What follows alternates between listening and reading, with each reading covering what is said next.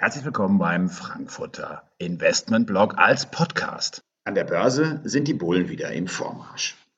Die Börse ist in den Zukunftsmodus zurückgekehrt. Das bedeutet nicht, dass die Krisen, die derzeit die Welt beherrschen, von einem auf den anderen Tag vergessen sind. Aber die Zukunft hat bereits begonnen.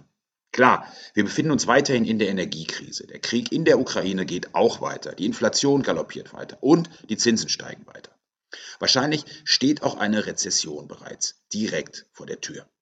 Doch, so wie es derzeit aussieht, ist die Börse mal wieder ihrer Zeit voraus und schaut in die Zukunft. Und die, die sieht gar nicht mal so schlecht aus.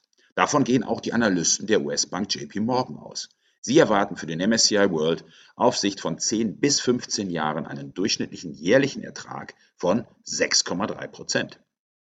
Das ist deutlich mehr als die 3,6 Prozent, die vor einem Jahr erwartet wurden. Die Börsenwelt, tja, die scheint wohl wieder in Ordnung zu kommen. Schauen wir zunächst auf die Konjunktur. Die Analysten und Ökonomen sind sich weitgehend einig, dass wir bereits eine Rezession haben oder diese direkt bevorsteht. Technisch gesehen haben bereits einige Volkswirtschaften eine negative Wirtschaftsleistung. Tja, und die Börse, die freut sich sozusagen über eine Rezession, weil die Notenbanken dann wahrscheinlich weniger restriktiv vorgehen und die Zinsen nicht wie befürchtet weiterhin schnell in die Höhe treiben. Aber wir sind der Meinung, dass sich Anleger auf einen zweiten Anlauf der Kurse nach unten vorbereiten müssen. Denn die Notenbanken werden die Börsen nicht retten. Es gibt keine V-förmige Entwicklung, sondern wir werden uns an der Bodenbildung abarbeiten.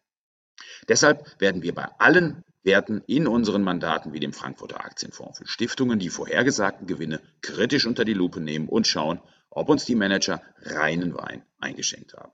Es gab schon ein paar Gewinnrevisionen. Da wird noch mehr passieren. Zahlen und Fakten werden also in den Vordergrund rücken. Darüber hinaus kommt es auf die Auswahl der Titel an. Wir meiden derzeit zyklische Investments. VW ist beispielsweise nicht teuer, keine Frage. Aber wie nachhaltig ist das Geschäftsmodell? Das ist unserer Meinung nach noch nicht klar. Eines ist jedoch bei unserer Allokation sicher. Wir steigen schrittweise bei nicht zyklischen Qualitätsaktien ein.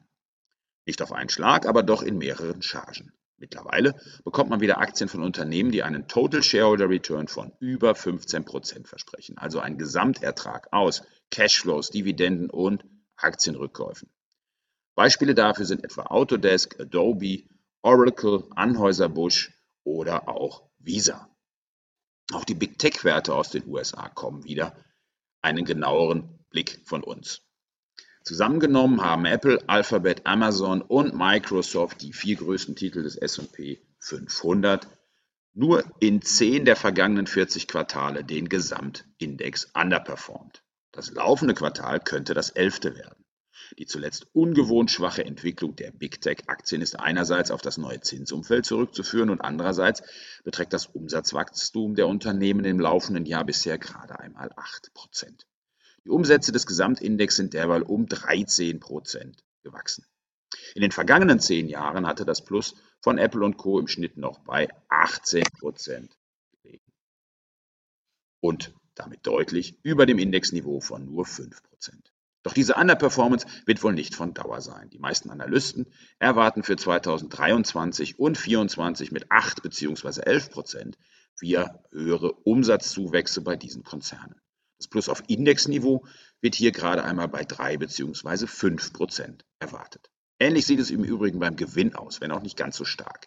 Hier bringen es Apple, Microsoft und Alphabet 2023 auf Basis der aktuellen Schätzungen im Schnitt auf ein Gewinnwachstum von 6 Prozent und beim Index liegt der Vergleichswert nur bei 4,9 Prozent. Das ist zwar keine so große Outperformance wie in der Vergangenheit, aber die niedrigen KGVs der Tech-Riesen lohnen einen genaueren Blick.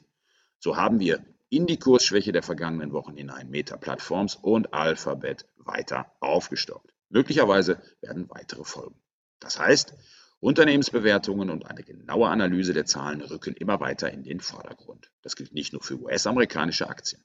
Auch in Europa und speziell in Deutschland gibt es wieder günstige Aktien. Und wenn diese unseren Ansprüchen an Qualitätsaktien genügen, haben wir keine Sorge um den Nachschub für unsere Portfolios. Die Börsenwelt kommt also langsam wieder in Ordnung, trotz aller Krise. Das war's an dieser Stelle von mir. Ich freue mich auf die nächste Ausgabe.